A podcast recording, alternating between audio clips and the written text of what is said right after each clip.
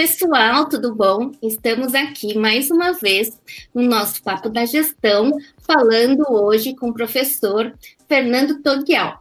Professor Fernando, eu conheci é, esse ano, em meio à pandemia, pela apresentação é, de uma amiga em comum, Fernanda Campos, que está em Portugal e que ela me indicou para fazer parte é, da, de um evento que o professor Fernando estava organizando, e ele pode falar daqui a pouquinho um pouco mais, e foi uma grata, um grato presente de isolamento, né? Então a gente é, durante esse período a gente trocou muitas ideias e por essa por tudo todas essas questões e pela empatia que a gente teve em relação ao trabalho dele com empreendedorismo, e aqui nós no Shaper a gente desenvolve as nossas trilhas de empreendedorismo, temos isso, esse DNA na veia, eu acho que esse entrosamento já foi meio natural.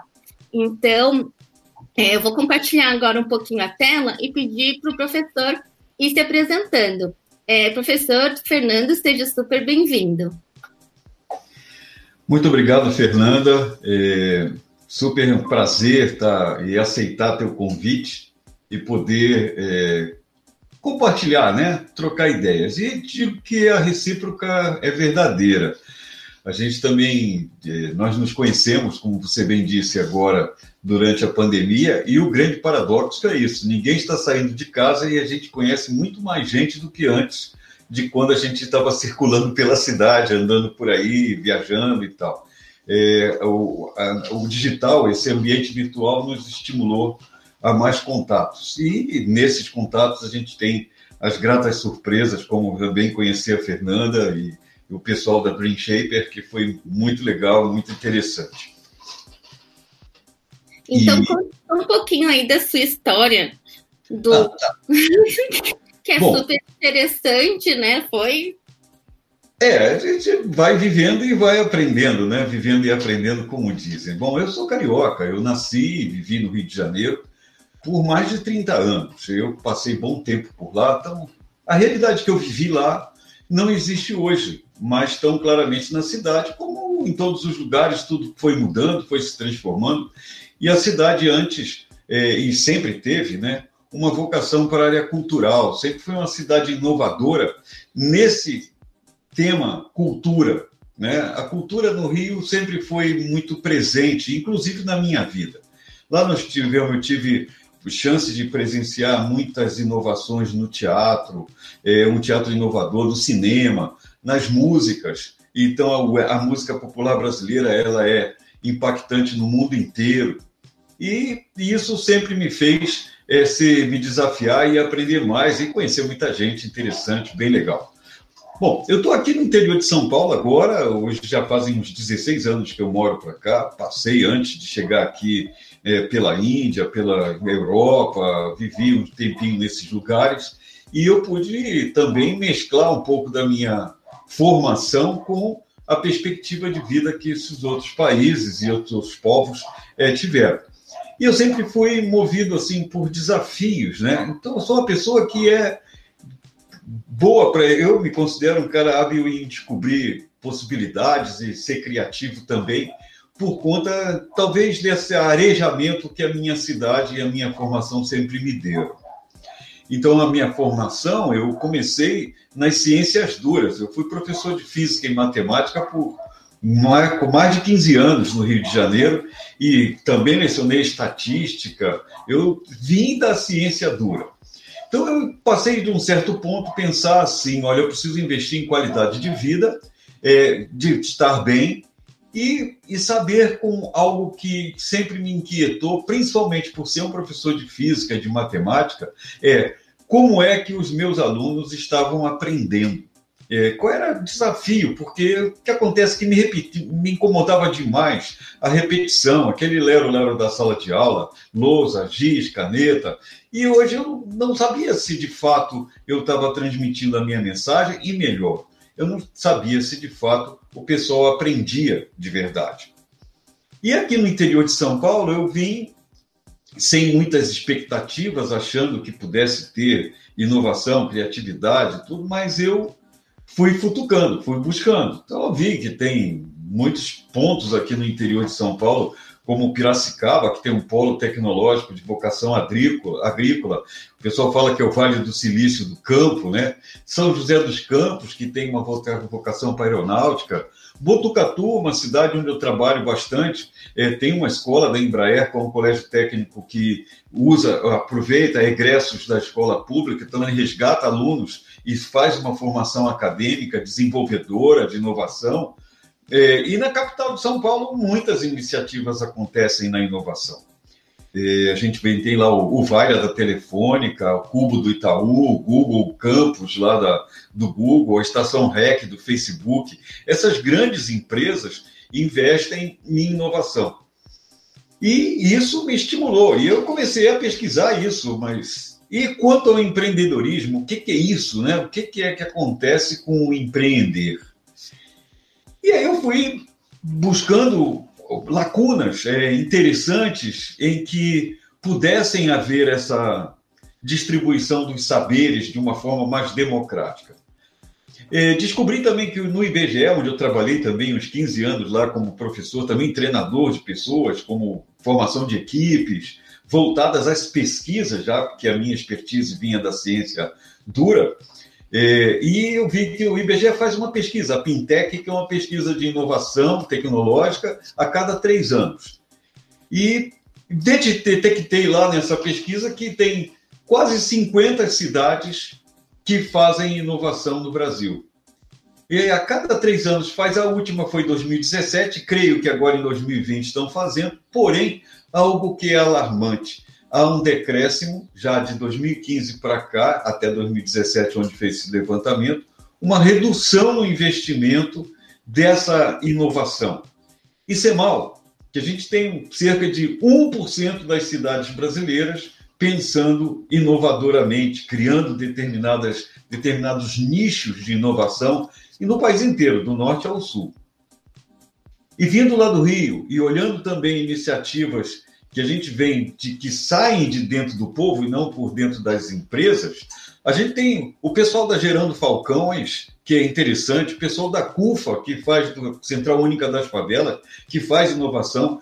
Para eles aí, a verdadeira essência, o verdadeiro significado de criatividade, inovação e empreendedorismo, empreendedorismo tem a ver com o que às vezes eu chamo de empreendedorismo da sobrevivência são pessoas que precisam é, desenvolver, criar e se enquadrar num determinado comportamento e perspectiva para garantir ou para buscar o seu espaço ao sol, já que moram bem pertinho, às vezes, de uma cidade inovadora, mas ele não tem acesso a essa inovação. Então, o empreendedorismo de sobrevivência é o que eu mais vejo em nosso país. É muito eu, eu acho super interessante, porque realmente é de uns anos para cá eu também tenho pesquisado bastante e não tão profundamente quanto você, mas é, isso tem realmente mudado muito o mindset mesmo, né? É, e você, dentro de, todas, de todo esse trabalho, dentro das instituições, é, levando esse, esse, é, esse, esse mindset mesmo é, da criatividade e da inovação e do empreendedorismo, considerando esse percentual tão baixo né, de, de exploração, como que você acha que quais são esses desafios? Como que, que, que você consegue é, envolver, instigar e, e, fazer com que as instituições também queiram investir nesse processo, assim, acho que da sua atuação hoje você estimula e, e eu acho que você gera essas inovações, né? Eu acho que a gente e a gente precisa, a gente fala muito da, do, do nosso intraempreendedorismo, que a gente a gente tem que vender as boas ideias e, e muitas vezes as instituições compram e muitas vezes algumas não. Mas quando é algo novo, como que você vê esse desafio de trabalhar com a criatividade, a inovação, o empreendedorismo? Isso eu falo porque eu vim é, minha formação foi da em Morumbi e cujo slogan por algum tempo foi é, empreendedorismo, criatividade e inovação. Então isso eu trago muito no meu DNA. E aí eu queria saber de você como que você tem feito isso e quais são esses desafios.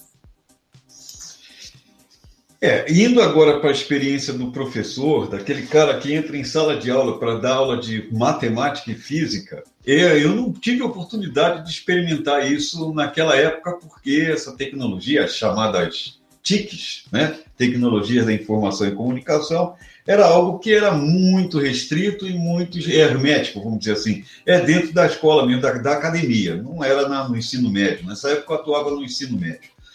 Então, hoje, nos dias de hoje, em que eu tenho alunos que são do curso superior, mas que certamente no dia anterior eles estavam no ensino médio e entraram numa, numa faculdade, eu observo que quando eu ouso, ou quando eu ousei, ano passado, isso foi, eu fiz essa experiência em 2019. Eu peguei as turmas e comecei a fazer algo em que eu introduzia mais fortemente um ensino ou um estudo paralelo usando ferramentas que tem na internet, ou Google, ou Microsoft, enfim, eu comecei a mesclar essas estratégias. E eu percebi que o seguinte, quando eu ousei fazer essa tecnologização do meu ensino, da minha aula, do meu trabalho, é, eu comecei a submeter os alunos a desafios diferentes, eu encontrei muita rejeição. E aí, por que, que essa rejeição existe? Porque eu fui fazendo uma outra pesquisa, fiz outras enquetes, comecei a fazer uns levantamentos e descobri milagre, né? Que a gente, hoje eu podia assim, bastava eu olhar e perguntar de cara que eu saberia isso. Mas eu fiz uma pesquisa e vi que grande parte deles teve rejeição por uma razão muito simples. Eles não têm acesso a equipamentos e por isso eles não foram estimulados. Então, como eu fui curioso, eu fui investigar nas turmas. Esse ano eu fiz essa, no primeiro semestre, nesse segundo semestre. Olha, antes da pandemia, começou a pandemia, eu fiz de novo agora, depois da pandemia, porque mudou um pouco o efetivo. Essas escolas perderam muitos alunos por conta exatamente de ter ido para o ensino remoto e a maior parte, o que, é que tem? Não tem equipamento, não tem tecnologia. No máximo, um celularzinho. E isso já comprovo, já já vou fazer só uma comparação. É, eu fui, fiz essa investigação. 87% dos alunos têm computador pessoal. Isso agora no segundo semestre, ou seja, são os que sobraram e que conseguiram atravessar o desafio de passar a estudar é, via internet, com uma aula remota, assistindo um professor é, transmitindo pelo Google, pelo Zoom, enfim, por qualquer ferramenta que pudesse transmitir aula. E desses 76% assiste às aulas pelo smartphone, mesmo tendo um PC. Ele não sei se é por preguiça ou porque, como está com esse equipamento na mão, ele fala assim: chegou a hora da aula, vou ligar aqui mesmo. Ele não se prepara para isso. Então, eles têm um ambiente de estudo, 78% tem, quase 100%, 98% tem Wi-Fi em casa. Então, sabe como é que eles preferem estudar? Eles ainda estão no molde da adaptação de, de não fizeram a completa transição do presencial para um digital, para um remoto, em que eles ainda declaram que preferem estudar escrevendo, ou seja, fazendo anotações, então é aquela clássica atitude da sala de aula presencial em que tem um caderno, então 74% faz isso, 46% estuda lendo, gosta de ler alguma coisa, mas isso aí tem um, uma restrição que eu vou falar ainda daqui a pouco, 48% assiste vídeo, assiste, gosta de assistir vídeo para aprender, isso é influência dos youtubers aí. É, 25%, quase 26%, é, conseguem ensinar alguém e 15%, 16% diz que gosta de fazer mapa, o esquema virtual, visual. Bom, e aí eu fui um pouco mais fundo nesses detalhes, então a gente percebe que, os que o que mais engaja os alunos é texto e vídeo, e onde concentra a maior parte do percentual. E aí a minha inquietação foi, pergunto, e os demais, como é que eu faço para incluí-los? Como é que eu faço para salvar? Ou seja, eu vou só trabalhar com aqueles do número que eu tenho da sala, se eu for trabalhar basicamente com 78% e o resto. Os outros 22%, o que que fazem? Eu abandono para lá, deixo para lá, seleção natural, não se encaixa? Poxa, isso é um pouco diferente do que eu me propus fazer. É, não dá para a gente valorizar essas ideias na educação assim pelo atacado. A gente tem estratégias que são mirabolantes, recursos mais impressionantes ainda, só que grande parte dos alunos e dos professores engatinha ainda no uso e na potencialização é, do aprendizado de uma forma e chega a ser até rudimentar, porque temos, de um lado, tecnologias que poderiam estar nos facilitando e acrescentando outros elementos, outros objetos de aprendizagem, outras formas de transmissão, mas eu tenho uma limitação. Do lado de lá, eu preciso ter quem é o meu cliente. Quando a gente fala em empreendedorismo, a gente está falando em ter um modelo de negócio, ter alguma coisa que gere resultados. Mas o mais importante é algo que resolva um problema. Quando a gente encontra uma oportunidade, essa oportunidade é um problema que está para ser resolvido. Cabe a mim, como empreendedor, dizer assim: como é que eu resolvo esse problema? Então, é qual é o meu cliente? A, minha, a segunda pergunta é essa: para quem eu vou resolver esse problema? No meu caso, como professor, é o meu aluno. Se eu não souber resolver o problema do meu aluno, eu não sou um bom professor, está me faltando alguma coisa. Então, como é que eu posso falar para alunos serem empreendedores se eu ainda não conseguir incluí-los num processo natural de contato com a aprendizagem, já que eu estou dizendo que ele precisa também ter a parte dele. É, atividade de ser aluno é uma atividade também ativa, não é uma coisa, uma ação passiva. Então, como é que eles estariam preparados? Quando é que eles estariam preparados para ser de fato empreendedores? Esse Sim. é um ponto onde a gente engata numa segunda parte aí, numa segunda reflexão.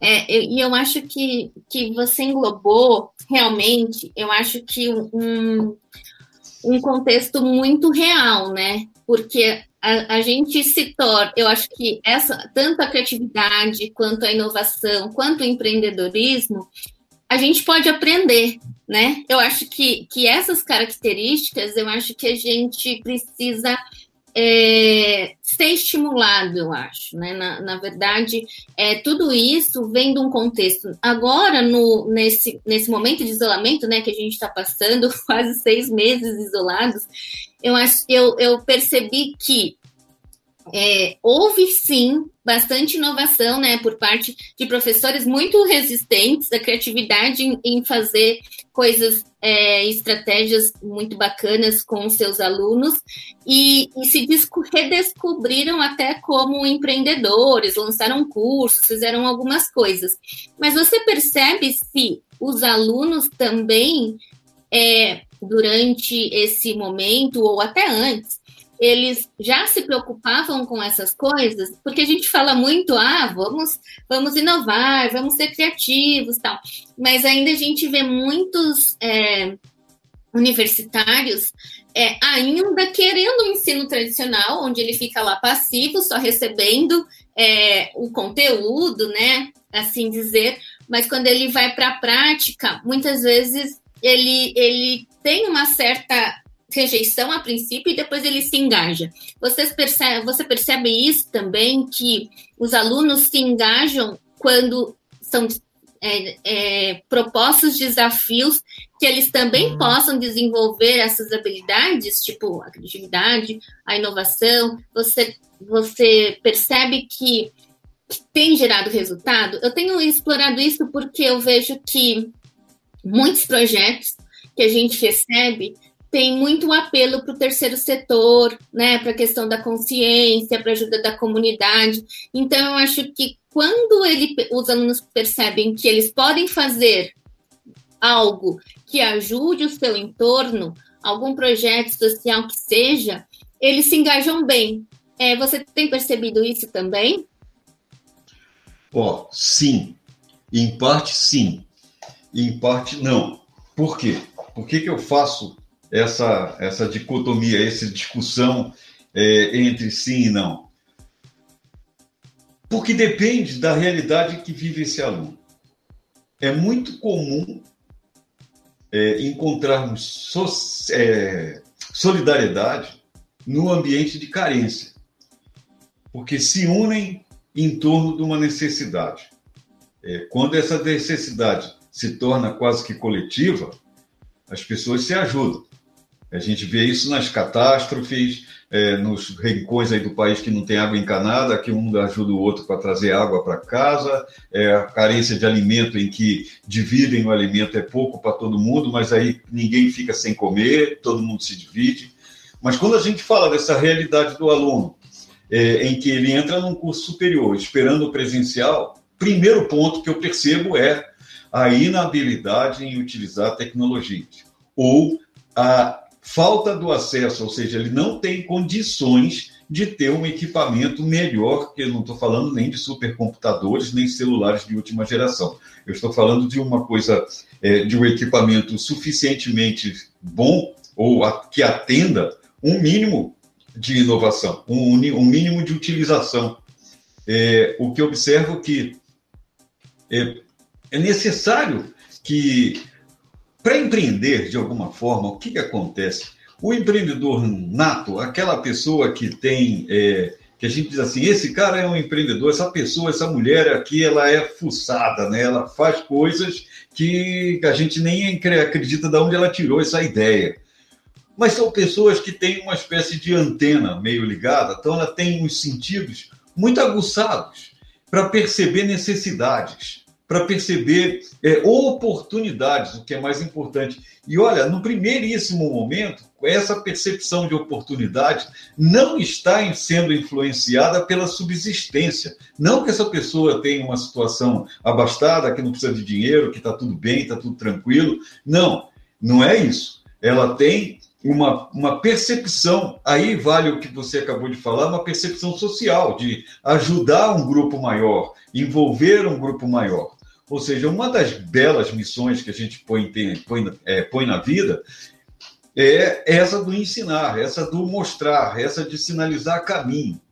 A palavra mestre, que é uma, uma das expressões que eu gosto bastante, não significa dizer que é alguém que sabe mais, e sim alguém que já percorreu o caminho antes.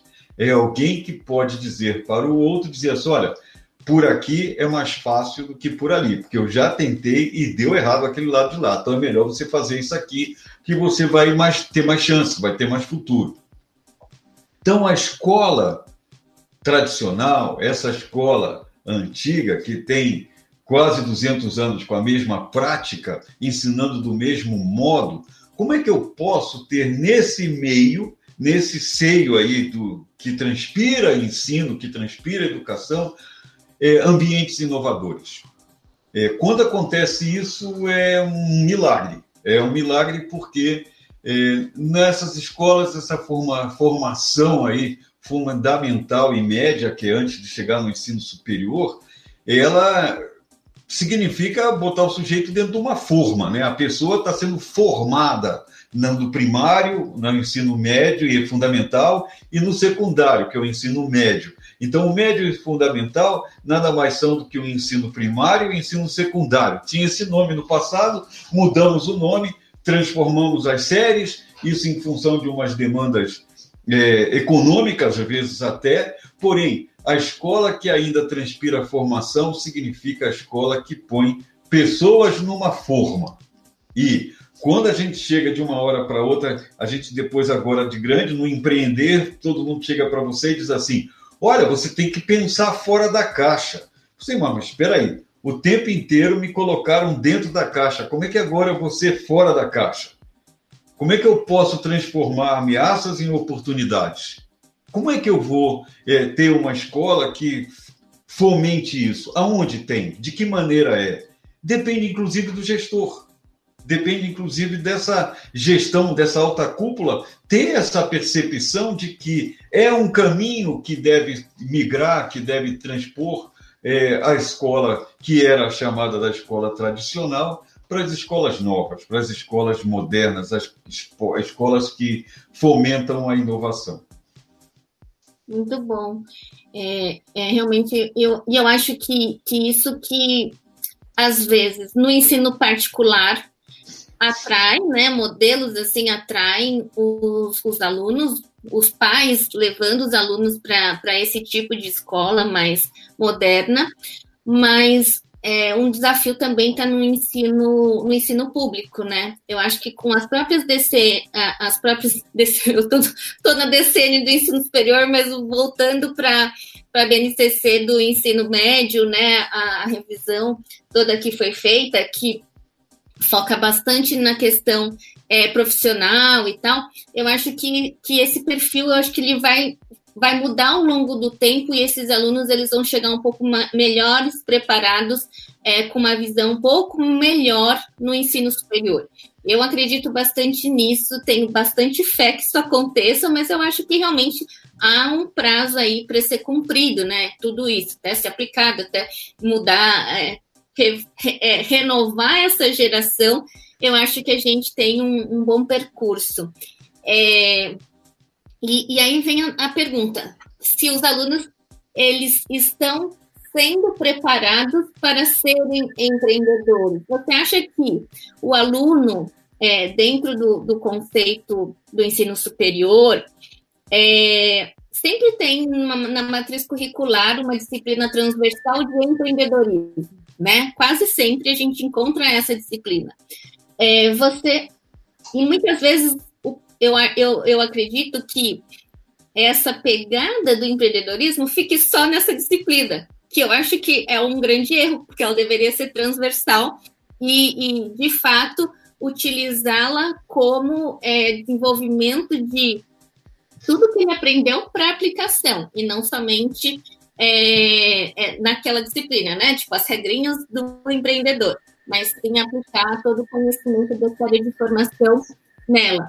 Você, você tem percebido, dentro de, dos resultados que você tem acompanhado, que, que os alunos eles estão sendo realmente preparados e, e, e têm saído com um perfil mais empreendedor? Muito, infelizmente, não é comum isso. A gente vai encontrar alguma coisa próxima disso nas escolas técnicas federais. É, claro que tem iniciativa privada em alguma coisa, é, contribuindo também dessa forma, mas são muito poucas as escolas. Eu tenho alguns exemplos muito interessantes que eu vi durante, ao longo da vida. Você falou em ensino público. Olha, eu venho de uma cidade em que nós tínhamos uma escola pública, duas escolas públicas do ensino atual, ensino é, quase médio, né? Mas é o fundamental porque vai do antigo ginásio, né? Vamos dizer assim, do que é ginásio científico do ensino médio, é, é fundamental e médio, é, que eram inovadoras na educação. O André Morroá e o Colégio Dalto Santos e o Gil Vicente, que eu esqueci dele. Essas três escolas eram escolas públicas municipais e elas eram celeiros de transformação ou de, te, vamos chamar de tecnologias da educação. Tínhamos ali professores que transpiravam a inovação, transpiravam qualidade de ensino, transpiravam integração com os alunos. Eram escolas que tinham é, atividade completa, atividade física, tinham centro de atletismo, prática de esporte, então tinha desafios, as esferas de ciência, as feiras de, de inovação, que não tinha esse nome no passado, porém eram lugares que traziam pessoas para o mercado capazes de empreender. É, eu tive colegas que abriram empresas, que foram fazer alguma coisa que era um nicho de inovação naquela época. E hoje é uma coisa simples, mas era uma oportunidade que eles perceberam. Com o passar do tempo, é, eu só vou encontrar alguma coisa nesse nível da inovação é, e até a escola. Eu estudei numa escola, só estudei em escola particular no primeiro momento, porque era a oportunidade que eu tive naquela época e eram as escolas que tinham todas essas integrações. E não eram as chamadas escolas top de linha do particular, porque o top de linha que tinha no particular no Rio de Janeiro eram as escolas ligadas às instituições religiosas. Eram colégios católicos grandes, que até hoje ainda tem nome, aqui em São Paulo tem também, porém são escolas do ensino tradicional, que põe o cara na forma, não tem aquela coisa do inovar sai-se dali entrando em qualquer universidade do mundo, do Brasil, com padrão, com aprendizado, porém, não é alguém com muita flexibilidade com inovação, é alguém cientificamente muito bem estruturado. Quando a gente fala em qualidade de vida, quando a gente fala em ter uma vida confortável, quando a gente fala em ter um mundo melhor, É, essas contribuições, como você lembrou aí da formação profissional, é, dessa essa adequação ao mercado, me vem uma segunda pergunta. E quem vai pensar em inovação? Eu posso ser inovador dentro da minha profissão, mas quem vai pensar a ciência? Quem vai desenvolver a filosofia, o pensar humano? Quem vai refletir isso? Quem vai falar de astronomia? Quem vai falar de, é, de uma ciência é, até então utópica como a comunicação? Quem vai pensar sobre isso? Isso não está no mercado. Isso não está no ensino, no ensino particular. O ensino particular está muito voltado para o mercado, tanto é que você citou aí o BNCC, mas um pouco antes foram criadas duas figuras, do mestrado profissional e do doutorado profissional. Mas aí vem uma segunda parte. Qual a escola, onde que tinha o doutorado e o mestrado? Somente nas universidades públicas. As particulares, agora o ensino privado está fazendo um mestrado também. Porém, não é um mestrado profissional com toda a acepção da palavra, um mestrado acadêmico quem é que estava lá na faculdade, no, no ensino superior público, na universidade pública? Eram pessoas da academia. Alguns bolsões, em alguns núcleos, vieram pessoas do mercado, com experiências no mercado, para trabalhar nos programas de pós-graduação e que aí faria essa, esse link, essa, essa relação entre é, mercado e academia. Porém, se a gente forma só para o mercado, a gente está formando para a economia, para distribuir o país assim, mas não estamos falando para a descoberta, para a inovação. Aí é que surge o, as iniciativas das startups, das startups, né, das, das startups no mercado, da inovação, fomentado por algumas dessas mega empresas que saem um custo infinitamente menor do que ela tem uma instituição de um programa, de um, de um pesquisa e desenvolvimento, né, um P&D interno, internalizado. Ela pega no mercado e até perceberam que isso é mais adequado, por quê? Pegam pessoas com outros, vamos chamar de outros vícios, não tão como acomodados com um olerite lá, um contra-cheque, como diz lá no Rio, é um contra-cheque gordo, bem pago, para ele fomentar a inovação dentro da própria empresa. Pô, mas se ele está lá dentro, ele não está vendo o que tem fora. Então ele tem que ter um, tem que ser alguém que circule, que possa ter. Criatividade tem a ver com abertura de visão, com conteúdos múltiplos, com uma visão ampliada, e é o que o, o Murilo Gun fala de combinatividade, é o que combina ideias de vários lados e de forma criativa apresenta uma solução. É por aí. E agora a pergunta passa para os professores. E aí, os professores estão preparados para isso? É. O professor, eu não sei, eu não sei se está dando microfonia, não sei, eu tenho um assobiozinho quando você fala. É, não sei se é a posição de alguma coisa que mudou. Você está ouvindo no fundo? São, coisas, são coisas. esse assobiozinho que está tendo são as cigarras que estão cantando aqui na árvore. Não acredito. que massa! É privilégios interiores. Olha, olha, olha o silêncio, olha só. Meu Deus, que máximo! então, não é microfone, olha, não é a tecnologia, é a natureza é, intervindo. Participando da gravação. Já teve passarinho cantando aqui, já agora está a cigarra. Só não teve a porrada do vizinho aqui, que tem uns cinco aqui que de vez em quando alopram e atrapalham minhas aulas. Mas, em todo caso, vamos em frente. Muito bom. É, e, é, e, e, aí, então, pegando o gancho, né, desse, até que você falou da questão da, das startups e, e desse, desse papel da mentoria, é, se, a gente, se a gente for fazer um, um balanço geral, é, o perfil, qual que é o perfil né, desses professores que podem estimular esse empreendedorismo, essa inovação, a questão da criatividade. Eu falo muito que a gente aprende, é, a gente muitas vezes as pessoas falam, mas não praticam, né? Mas os melhores exemplos são aqueles que você dá na prática.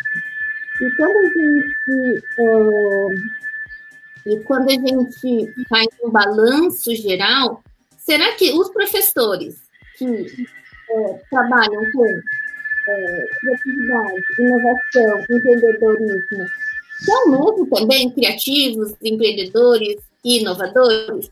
É, como, que, como que você vê esse cenário e quais são as alternativas para fazer essa transformação, no, mindset ele é muito mais necessário da gestão, algo assim, ou você acha que é necessário uma, uma geração uma geração nova que está tá chegando para suprir talvez é, alguma dessas dessas é, lacunas que se faz esse novo perfil de professor?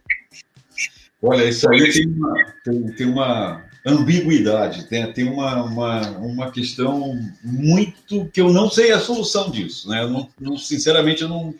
Eu paro para pensar, mas aí eu tenho limitações aí para poder prosseguir nessa reflexão. É, ontem eu conversei com o diretor de uma universidade, de uma faculdade, né, de um conjunto de cursos daqui do interior de São Paulo, e ele me disse que, algo que eu suspeitava, que os cursos de licenciatura praticamente estão fechando. Não fecharam completamente na faculdade dele, porque ainda tem um grupo de remanescente de alunos que precisa terminar o curso. Quando eles terminarem o curso, não vai ter mais curso de licenciatura, porque não houveram no vestibular inscrições suficientes para montar uma turma. Ou seja, se uma turma tinha que ter uma expectativa de pelo menos 15 alunos, 20 alunos, é, tiveram dois ou três que se inscreveram na licenciatura. Por exemplo, uma coisa que ficou inviável. Ok, e aí eu faço a segunda pergunta, já que a licenciatura não é atraente porque ela forma, entre aspas, professores no padrão de 200 anos atrás né? não é digitalizado, não está modernizado, não tem essa, essa, essa portabilidade. Né? Trouxeram do presencial para o digital. Isso é o que precisaria ter num curso de licenciatura. Primeiro ponto. Segundo, nesse cenário que temos do professor no Brasil, quem dos milênios quem dos Zenials, que são as gerações que chegaram pós 2000 ou próximo de 2000, de 1995, vamos chamar assim, para cá, essas pessoas que 95 para cá já estão 25 anos. Eu vou botar de 2000 para cá que estão com 20 anos. Então, quem nasceu em 2002, que tem 18, está na hora de entrar na universidade, pensa assim: qual desses tem interesse em ser professor com os salários que tem e o desincentivo que existe? Por que ele vai fazer uma licenciatura? Ele vai fazer um curso de desenvolvimento, se é que ele já não sabe isso pelo próprio YouTube, programar e desenvolver aplicativos e faturar 50, 100 mil reais de uma vez só, de uma hora para outra. Ele precisou ser professor, ele auto-aprendeu. Mas isso é um em um milhão, vamos dizer que todo mundo vai fazer isso. Porém, o fato é, quem tem interesse de ser professor, de se engajar nessa profissão hoje? Eu vejo aqui no interior, algumas faculdades com cursos de pedagogia saturados, cheios, com muito aluno, bastante gente interessada, e eu penso assim: pô, mas que pedagogia é essa? O que, que é que um tanto vai ter tanto pedagogo aí no mercado para fazer isso? Mas quem é que de fato vai entrar em sala de aula para apresentar inovação? Quem é que vai entrar em sala de aula para fazer isso? Então, olha, como é que pode um, um profissional da educação, um professor, lidar com uma situação, com uma realidade de carência, se ele também é carente. Falta a ele elementos emocionais, psicológicos. Se falta para os alunos, falta também para esse professor.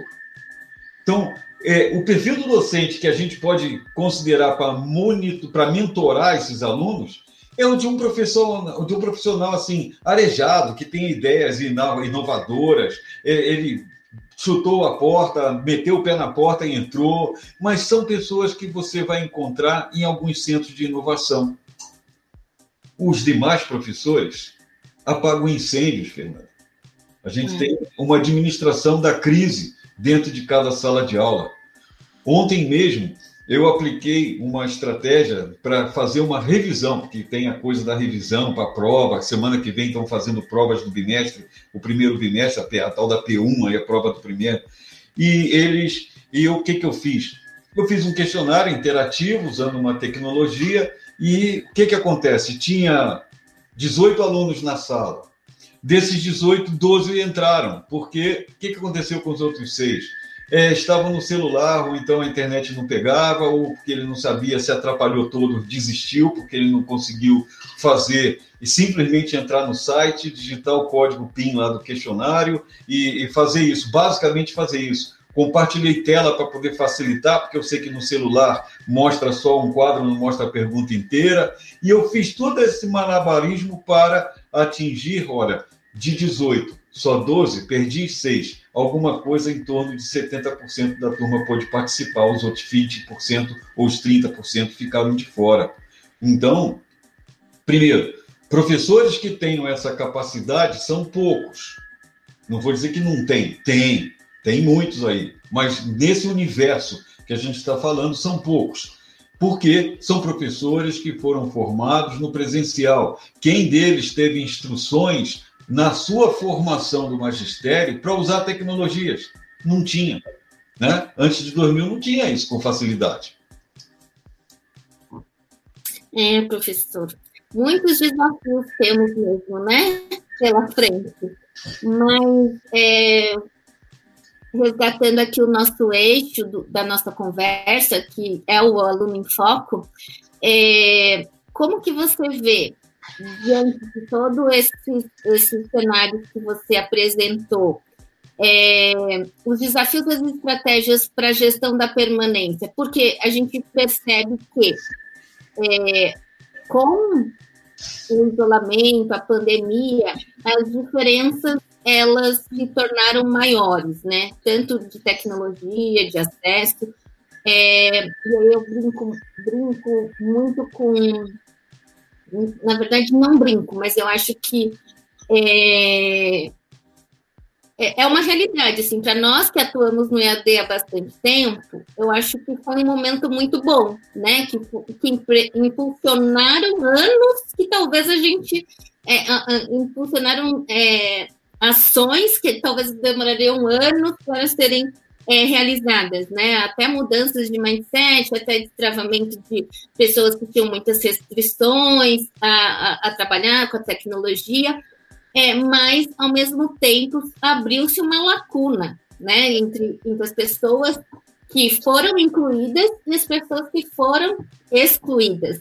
E até o Fórum Econômico Mundial desse ano falou, ele, ele menciona num dos tópicos que esse era um cuidado que a gente tinha que ter, né, com o uso das tecnologias, a questão da, da gente se preocupar com a exclusão. É, no contexto das universidades, a gente vê pelos resultados e pelas pesquisas que tanto o semestre, o PMS tem apresentado, é, que houve realmente uma evasão muito grande, né? A, a volta dos alunos no segundo semestre é, foi menor. Em algumas instituições, eu acho que as mais regionais, isso não aconteceu tão tão agressivamente, mas se você for calcular em grandes grupos, isso aconteceu bastante. É, quais você acha que foram e que são os desafios, as estratégias que devem ser adotadas para continuar engajando o aluno de forma com que ele é, é, permaneça com a instituição, vestindo a camisa e querendo realmente seguir na sua formação mesmo agora partindo desse, desse cenário. É enorme esse desafio, né? Enorme essas estratégias, porque de alguma forma isso tem que vir de cima para baixo. Querendo ou não, a gente precisa ter um, um governo federal, um poder público gerador de, de, de provocações e que também gerador de de fomentos, né, de facilidades, de incentivos, que não somente financeiros, mas também capazes de permear determinadas experiências.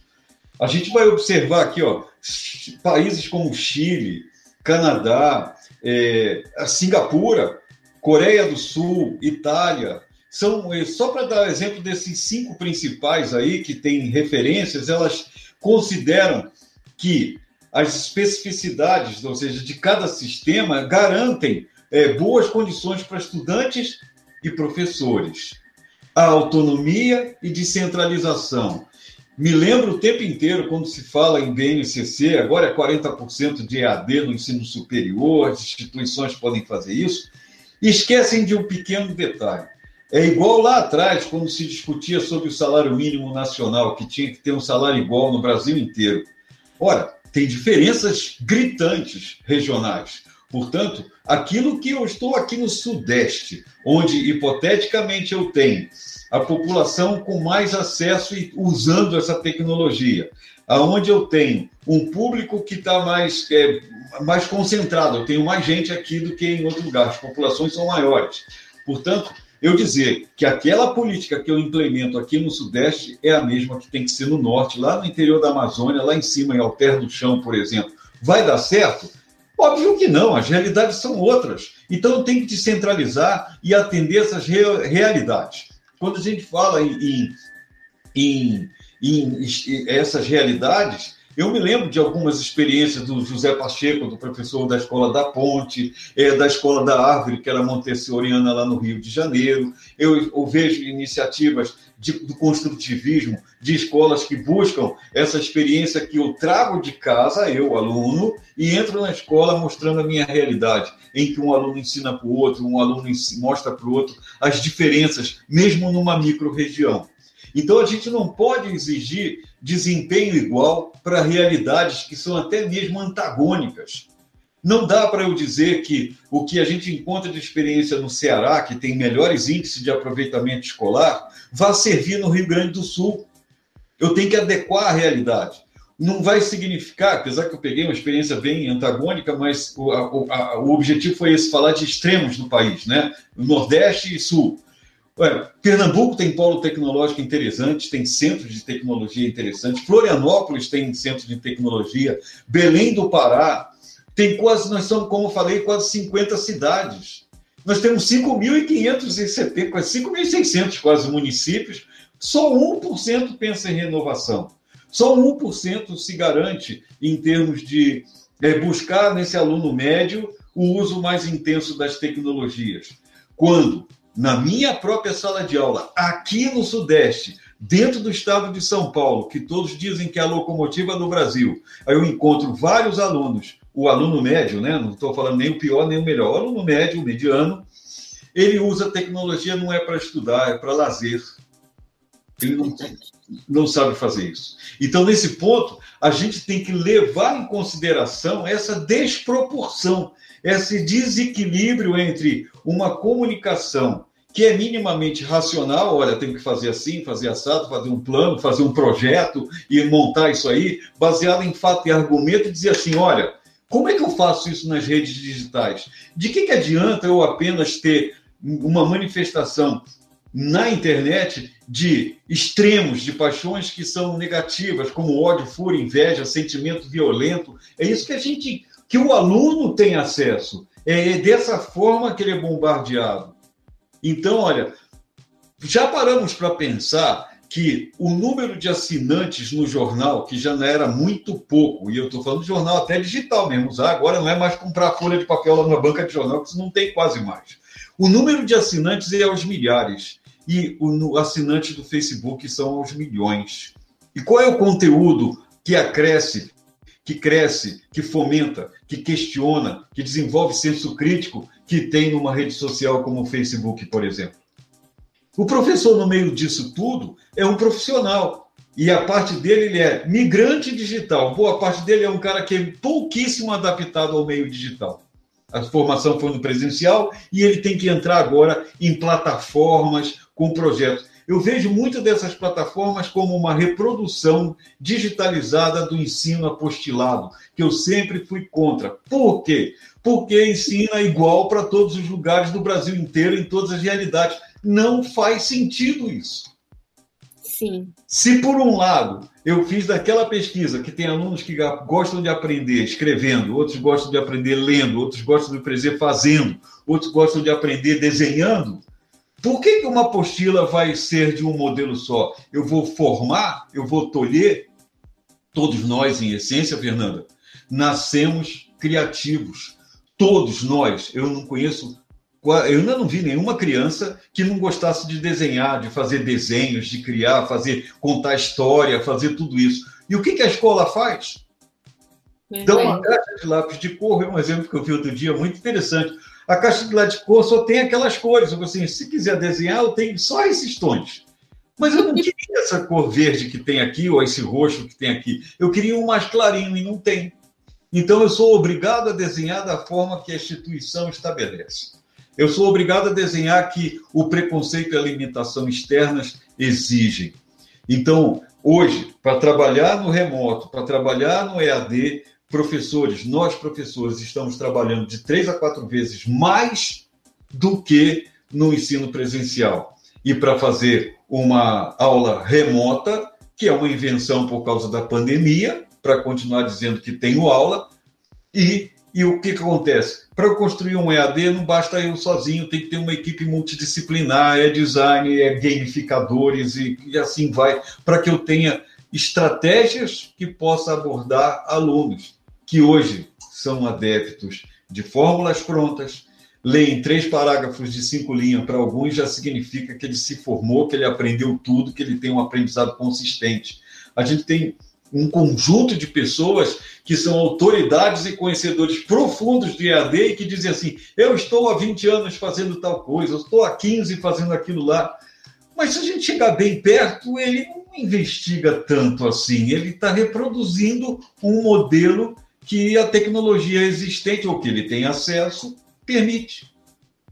Então, é, eu acho que, que aí que está o nosso, o nosso poder de nós como profissionais e gestores nos reinventar e influenciar é, positivamente, eu acho que o nosso entorno, né, os nossos pares, eu acho que, que isso faz com que a gente consiga é, revigorar, mas eu, eu acredito também nessa questão da, das estratégias serem é, estipuladas de acordo com é, cada, cada espaço e cada contexto. Isso, isso eu acho que faz muito sentido. Professora, a gente está terminando aqui. É, o nosso bate-papo passou bem rápido, né? Mas eu gostaria muito de te agradecer, agradecer toda a sua colaboração, compartilhamento das suas é, experiências. Aí queria só que você falasse rapidinho, deixasse as suas últimas palavras aqui. É, essa, é, essa, esse vídeo ele vai ficar disponível no canal da Dream Shape, ele também vai fazer parte do nosso e-book do Gestor Educacional 5.0. É um prazer ter você aqui conosco. E então eu te deixo aí para fazer as últimas colocações para a gente encerrar nossa gravação. Tá de primeiro momento, primeira coisíssima maior é muito obrigado pela, pela oportunidade, pelo convite. É, me encanta muito esse nível de reflexão, de pensar, de que eu posso emitir minha opinião. E, na, na verdade, quando eu emito a minha opinião, ela não está pronta. Eu estou construindo em função do que a gente vai percebendo, do que a gente vai entendendo, do que é aquele, aquilo que foi. É, Rousseau dizia que nós somos fruto do meio e nós construímos esse meio e esse meio nos constrói. Então é assim que eu funciono em muita coisa. Então ter é, um professor, tutor, monitor, que está tudo dentro de um EAD, que é para acompanhar individualmente alunos, se cada um tem um modo de aprender, como é que faz isso? Colocar tudo dentro de um único lugar. Então, olha, é, acabo vendo que há muita discussão do EAD, porém é discurso. Ainda não temos uma prática consistente, é evolução. O ser humano é dinâmico. E a gente precisa escolher um caminho. E eu lembro sempre da frase do Lewis Carroll, o autor de Alice no País das Maravilhas. Para quem não sabe onde ir, qualquer caminho serve. Então, nesse momento, eu escolhi um caminho. Eu sei para onde eu quero ir. Eu sei, eu sei, com certeza que você e o, o pessoal da, da Dream Shape sabem também sabe que precisamos atingir uma qualidade uma, e termos aí uma capacidade de contribuir para o patamar melhor dessa nossa educação no Brasil. Só assim que esse país pode se transformar com a educação, com uma imprensa livre e com uma discussão com senso crítico e com conhecimento aprofundado. Só assim a gente vai crescer. Muito obrigada, professor. Então, aí ficam os contatos para quem quiser entrar em contato com o professor é, Fernando nas redes, está o contato dele no LinkedIn. É, obrigada mais uma vez e até a próxima. Até, muito obrigado.